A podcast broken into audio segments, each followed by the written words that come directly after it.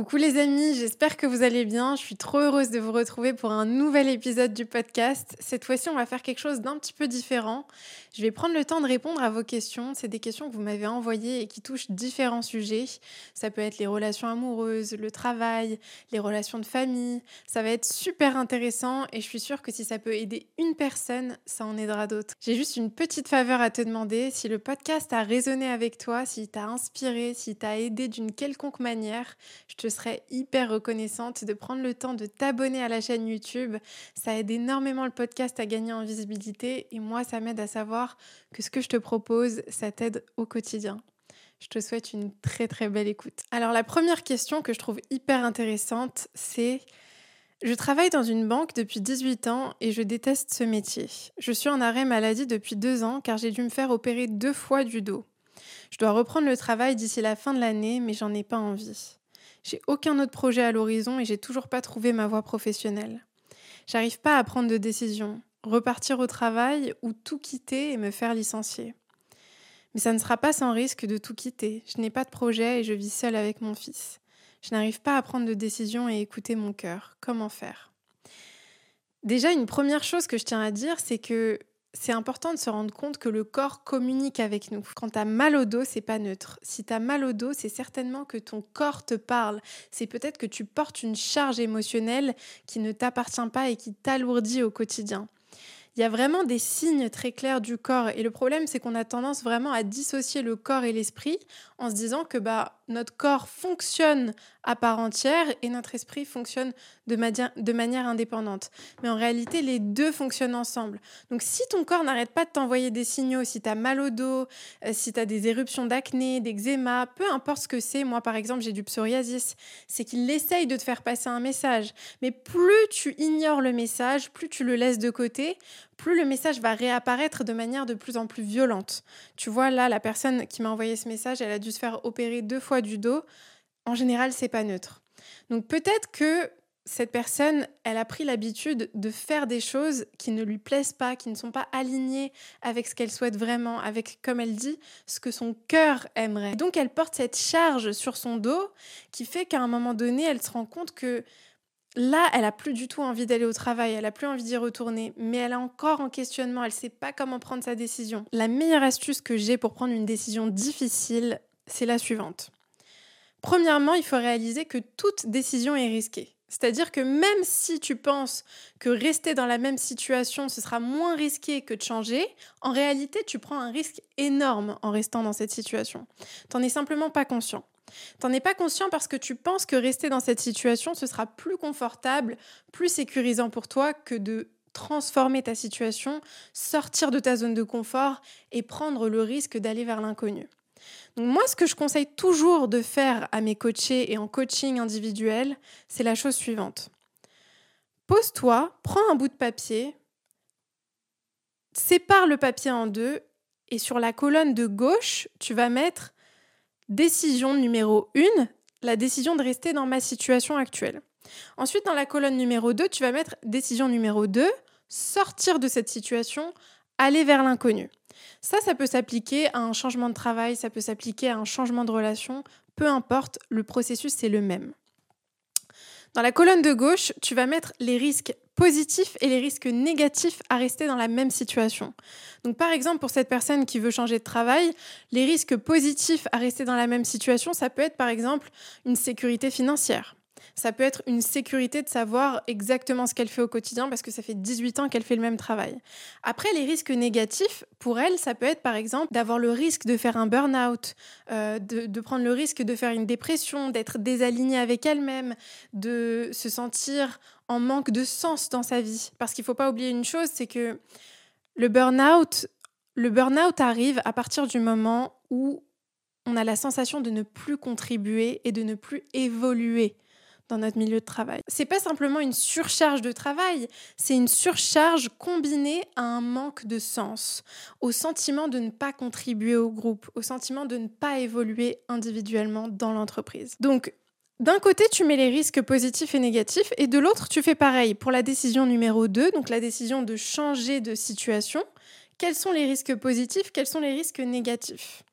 Très vite, tu vas te rendre compte, en faisant ce travail-là, en mettant tout sur le papier, noir sur blanc, que le risque de rester dans la même situation est beaucoup plus élevé que le risque de changer ta situation. Pourquoi? Parce que tu vas avoir beaucoup plus de risques positifs à changer qu'à rester dans la même situation. Maintenant, c'est une décision que tu dois prendre par toi-même. Mais j'aurais tendance à te conseiller de faire cet exercice et aussi de te conseiller de faire un exercice de visualisation très simple. Il y a un exercice de visualisation très simple que je fais faire en coaching individuel quand quelqu'un a du mal à prendre une décision, que ce soit la décision de quitter un travail, de quitter une relation toxique, peu importe. Je demande à cette personne de fermer les yeux, d'enlever toute distraction autour d'elle, de se concentrer profondément et de s'imaginer comment elle se sentirait si elle restait exactement dans la même situation dans les dix prochaines années. Donc là, on va dix ans plus tard, tu es dans la même situation, dans le même travail, avec la même personne dans ton couple, peu importe ce que c'est qui te challenge et qui te demande de prendre une décision, comment est-ce que tu te sens? Comment est-ce que tu te sens? Pourquoi est-ce que je te demande de, de, faire cet exercice de visualisation? Parce que en général, quand tu fais cet exercice de visualisation, ce que tu ressens à l'intérieur de toi, c'est tellement effrayant. C'est tellement effrayant de s'imaginer être exactement au même endroit, de ressentir encore la même souffrance dans dix ans, que ça devrait te donner le déclic de changer ta situation maintenant, là, tout de suite.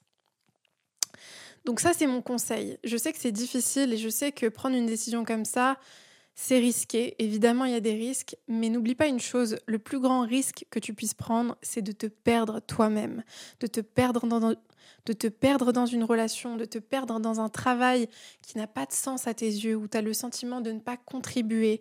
Ça, c'est risqué. C'est beaucoup plus risqué que de changer de travail, de changer de vie, de d'être en difficulté financière. Ce qui est vraiment risqué, c'est de se perdre soi-même. Parce que finalement, on se tue à petit feu quand on fait ça.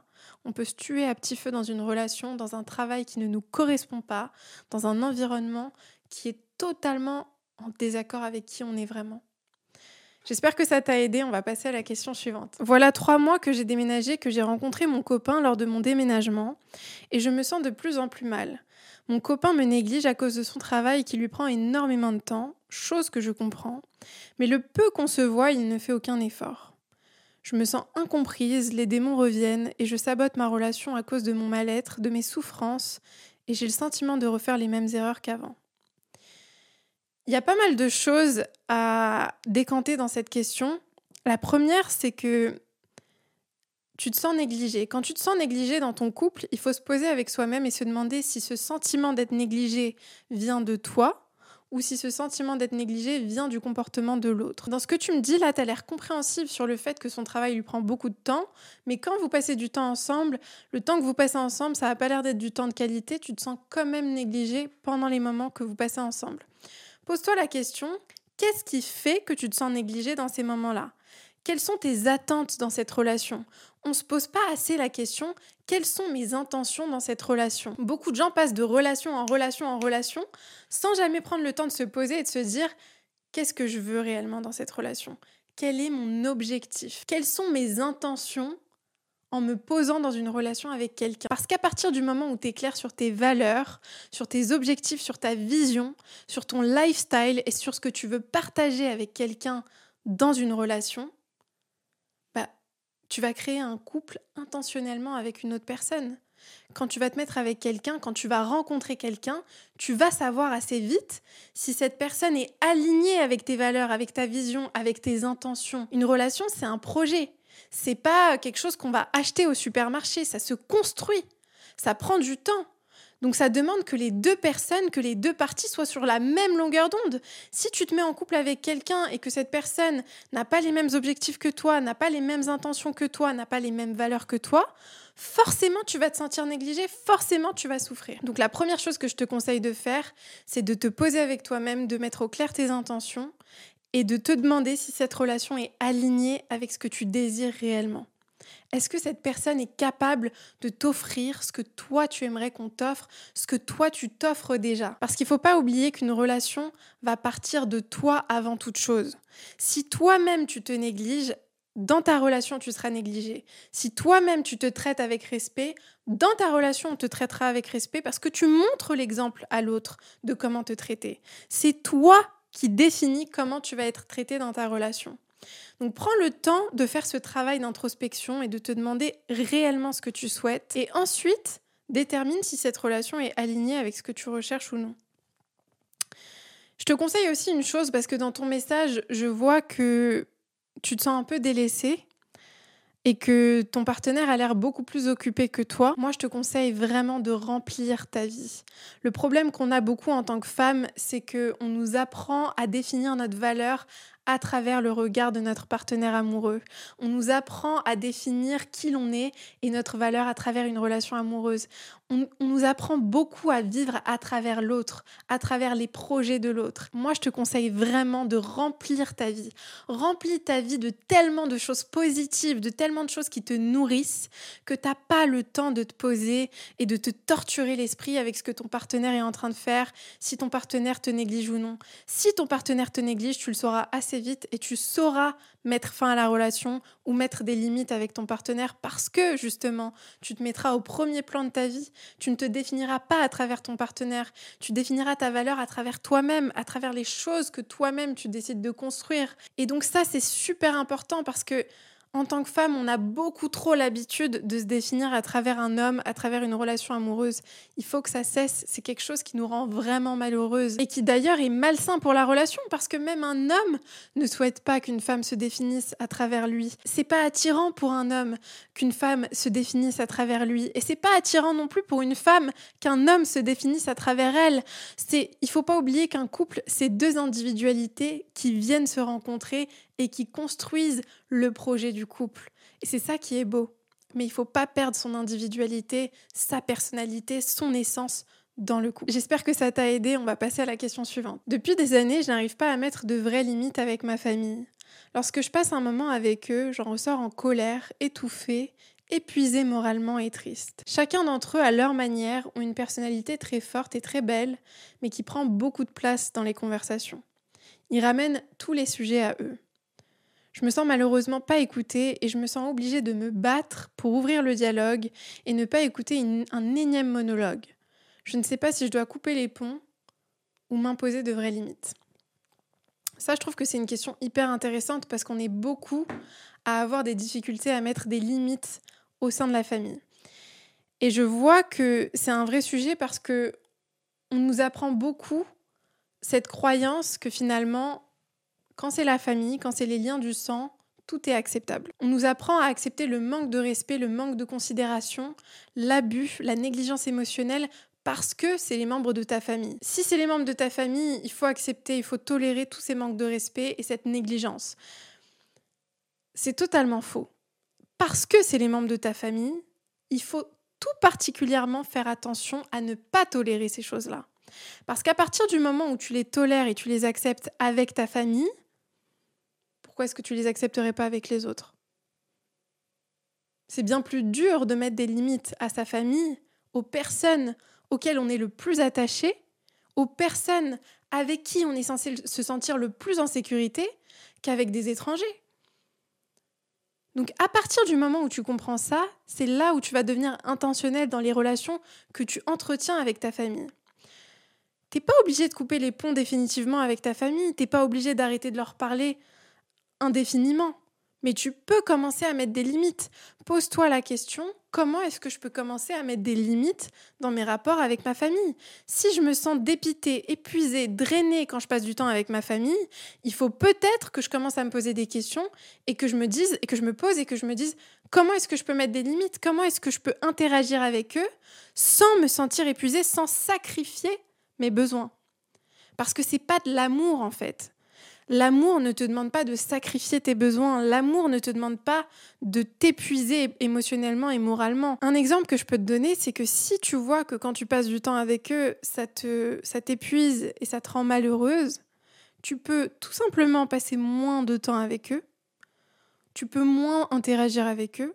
Tu peux décider aussi de prendre de la distance et d'interagir avec eux, par exemple, sous un format différent. Ça peut être par message écrit, ça peut être euh, par appel téléphonique. tu peux choisir comment tu interagis avec eux. Mais il y a quelque chose que je veux dire qui est vraiment très important dans tout ça. La raison pour laquelle tu souffres autant dans tes rapports avec ta famille et avec les gens de manière générale, c'est parce que tu as des attentes. C'est parce que à un moment donné, dans ton subconscient, tu as décidé et tu as été persuadé que les choses devraient être autrement. Tu es persuadé que ta mère, que ton père, que tes frères et sœurs devraient se comporter autrement, devraient te comprendre, devraient t'écouter. Tu es persuadé que les choses devraient être autrement, donc tu résistes à la réalité. Plus tu résistes à la réalité, plus tu souffres. C'est un cercle vicieux interminable. Et le problème, c'est que tu vas rester dans cette attente sans fin, tu vas attendre qu'il change, tu vas souffrir à chaque fois que tu vas te rendre compte qu'il ne change pas, tu vas réattendre à nouveau qu'il change, encore une fois tu vas être déçu, et à un moment donné, tu vas te dire, mais j'en peux plus. Qu'est-ce que je fais? Est-ce que je mets des limites? Est-ce que je coupe les ponts? À partir du moment où tu te libères de ces attentes et tu acceptes définitivement, tu fais le deuil de ce que tu aurais voulu avoir dans ta famille ou peu importe le type de relation dont il s'agit, tu te libères. Tu te libères, tu te libères de la chaîne des attentes. Parce que quand tu es en attente que les autres changent, tu t'emprisonnes toi-même, tu es enchaîné toi-même. Tu es enchaîné et tu es esclave des autres et de leur bon vouloir. Est-ce qu'ils vont vouloir changer? Est-ce qu'ils vont pas vouloir changer? Et dans ce cas-là, ça va définir la manière dont toi tu te sens. Est-ce que tu réalises à quel point c'est une posture fragile et inconfortable dans laquelle tu t'es mise? Je dis ça sans aucun jugement. J'ai moi-même été dans cette situation tellement de fois et j'en ai tellement souffert que je me suis rendu compte à un moment donné que le dénominateur commun, c'était moi. C'est moi qui résiste. C'est moi qui veux que les choses soient différentes. C'est moi qui veux contrôler les gens, les choses pour que les choses soient différentes. Mais finalement, tu ne peux pas changer les autres. Tu n'as pas le pouvoir de changer les autres. Et à chaque fois que tu restes dans ces attentes-là, dans la volonté, la résistance de ce que les autres sont et dans la volonté qu'ils changent pour toi, pour te rendre plus confortable toi-même, tu t'enchaînes tout seul. Tu te, tu t'emprisonnes tout seul. Et tu te fais souffrir inutilement parce que les, gens ne changeront pas. Ils ne changent pas. Le seul territoire sur lequel tu as du pouvoir, c'est toi-même. C'est le seul territoire sur lequel tu peux changer les choses. Tu peux pas changer les gens, tu peux pas changer leurs sentiments, tu peux pas changer leurs intentions, tu peux pas changer leur personnalité, leur caractère. Par contre, tu peux te changer toi-même. C'est le seul territoire sur lequel tu as du pouvoir. Moi, je te conseille de te poser et de te demander comment est-ce que tu veux interagir avec ta famille? Quel rapport tu veux avoir avec eux? Moi, je dis toujours quelque chose qui est très dur à entendre. C'est apprends à aimer ce que tu détestes. Apprends à aimer ce que tu détestes. Pourquoi? Parce qu'à chaque fois que tu détestes quelque chose, à chaque fois que tu es en colère contre quelqu'un, c'est toi qui le ressens. C'est toi qui ressens cette colère dans ton corps. C'est ton corps qui est l'hôte de cette émotion, de cette énergie, de cette vibration très basse qui t'alourdit, qui te fait souffrir, c'est toi qui le ressens, c'est pas l'autre, c'est pas la personne qui t'a fait du mal, c'est pas la personne qui t'a mis en colère, c'est toi. C'est toi que tu punis. Quand tu apprends à aimer ce que tu détestes, quand tu apprends à avoir de l'amour, de la compassion, de la bienveillance, de la paix pour l'autre, tu te libères. Et tu ne le fais pas pour l'autre, tu le fais pas pour faire du bien à l'autre, tu le fais pas pour pardonner l'autre, tu le fais pas pour excuser l'autre de ce qu'il t'a fait, tu le fais pour te libérer toi-même. Et la meilleure manière de faire ça, c'est de se poser la question qu'est-ce que cette personne est en train de m'apprendre sur moi-même? Qu'est-ce que cette situation qui vient me challenger et qui vient me mettre en colère, qui vient déclencher toutes ces émotions négatives, qu'est-ce qu'elle est en train de m'apprendre sur moi-même? Qu'est-ce qu'elle est en train de me faciliter? Qu'est-ce qu'elle est en train de me permettre d'apprendre et de m'entraîner? Comment est-ce que cette situation vient se manifester dans ma vie pour me permettre d'être meilleure? Si c'est quelqu'un qui te met en colère parce que cette personne ne t'écoute jamais, cette personne parle toujours au-dessus de toi, elle te coupe la parole, elle te donne pas cet espace d'écoute, cet espace d'être avec elle. Et c'est quelqu'un de proche de toi, c'est quelqu'un que tu dois voir régulièrement. Pose-toi la question, qu'est-ce que cette personne, qu'est-ce que cette situation me permet d'apprendre? Comment est-ce que cette situation me permet de grandir et d'évoluer? Bah, C'est simple, cette situation, elle me montre que la première personne qui doit m'écouter, c'est moi-même. Cette situation, elle me force à revenir à l'intérieur de moi, à apprendre à m'écouter moi-même, pour que plus jamais dans ma vie, je sois affectée par le manque d'écoute de quelqu'un en face de moi. Cette situation, elle m'apprend qu'il y a des gens qui sont incapables d'écouter parce qu'ils ont beaucoup trop peur de ne pas être entendus eux-mêmes. Tu vois, tu peux transformer n'importe quelle situation en force. Et j'en ai des frissons parce que c'est la réalité. Tu peux transformer une situation qui te fait souffrir en force à partir du moment où tu reprends le pouvoir sur cette situation et tu te dis comment est-ce que cette situation est en train de me rendre meilleure? Comment est-ce que je peux utiliser cette situation pour me renforcer, pour grandir, pour être plus sage, plus fort, plus capable? Comment est-ce que cette situation m'amène vers la meilleure version de moi? Quand tu te poses ces questions-là, t'arrêtes de te sentir comme une victime. Parce que tu n'es pas une victime. Tu es le conquérant de ta vie, tu es le conquérant de toi-même. Et chaque situation que l'univers te présente est là pour t'amener un peu plus vers cette version supérieure de toi. La seule chose que tu as à faire, c'est de lui faire confiance. Fais confiance à l'univers. Ne crois pas que toutes les situations que tu es en train de vivre devraient être autrement. Rien ne devrait être autrement. Tout est juste parce que tout est là pour t'apprendre, pour te faire grandir, pour te faire évoluer. Ton seul travail, c'est d'apprendre à lâcher prise et à faire confiance. Et à toujours te demander comment est-ce que je peux apprendre de cette situation? Comment est-ce que cette situation là pour m'élever J'espère que ce podcast vous a plu. Moi, j'ai pris énormément de plaisir à le faire. J'ai rien préparé, je me suis posée spontanément devant la caméra et j'ai répondu à vos questions. J'ai voulu vraiment prendre des questions qui touchaient différents domaines parce que je sais qu'on traverse chacun nos difficultés et souvent, les difficultés qu'on traverse se rejoignent. Et je sais que bah, ce qui peut m'aider dans une relation amoureuse, ça peut aussi m'aider dans une relation amicale, dans ma famille, au travail. Donc j'espère vraiment que ce podcast vous a plu. Et si le concept vous a plu de répondre à vos questions comme ça, dites-moi en commentaire, envoyez-moi des messages, dites-moi ce que vous en avez pensé.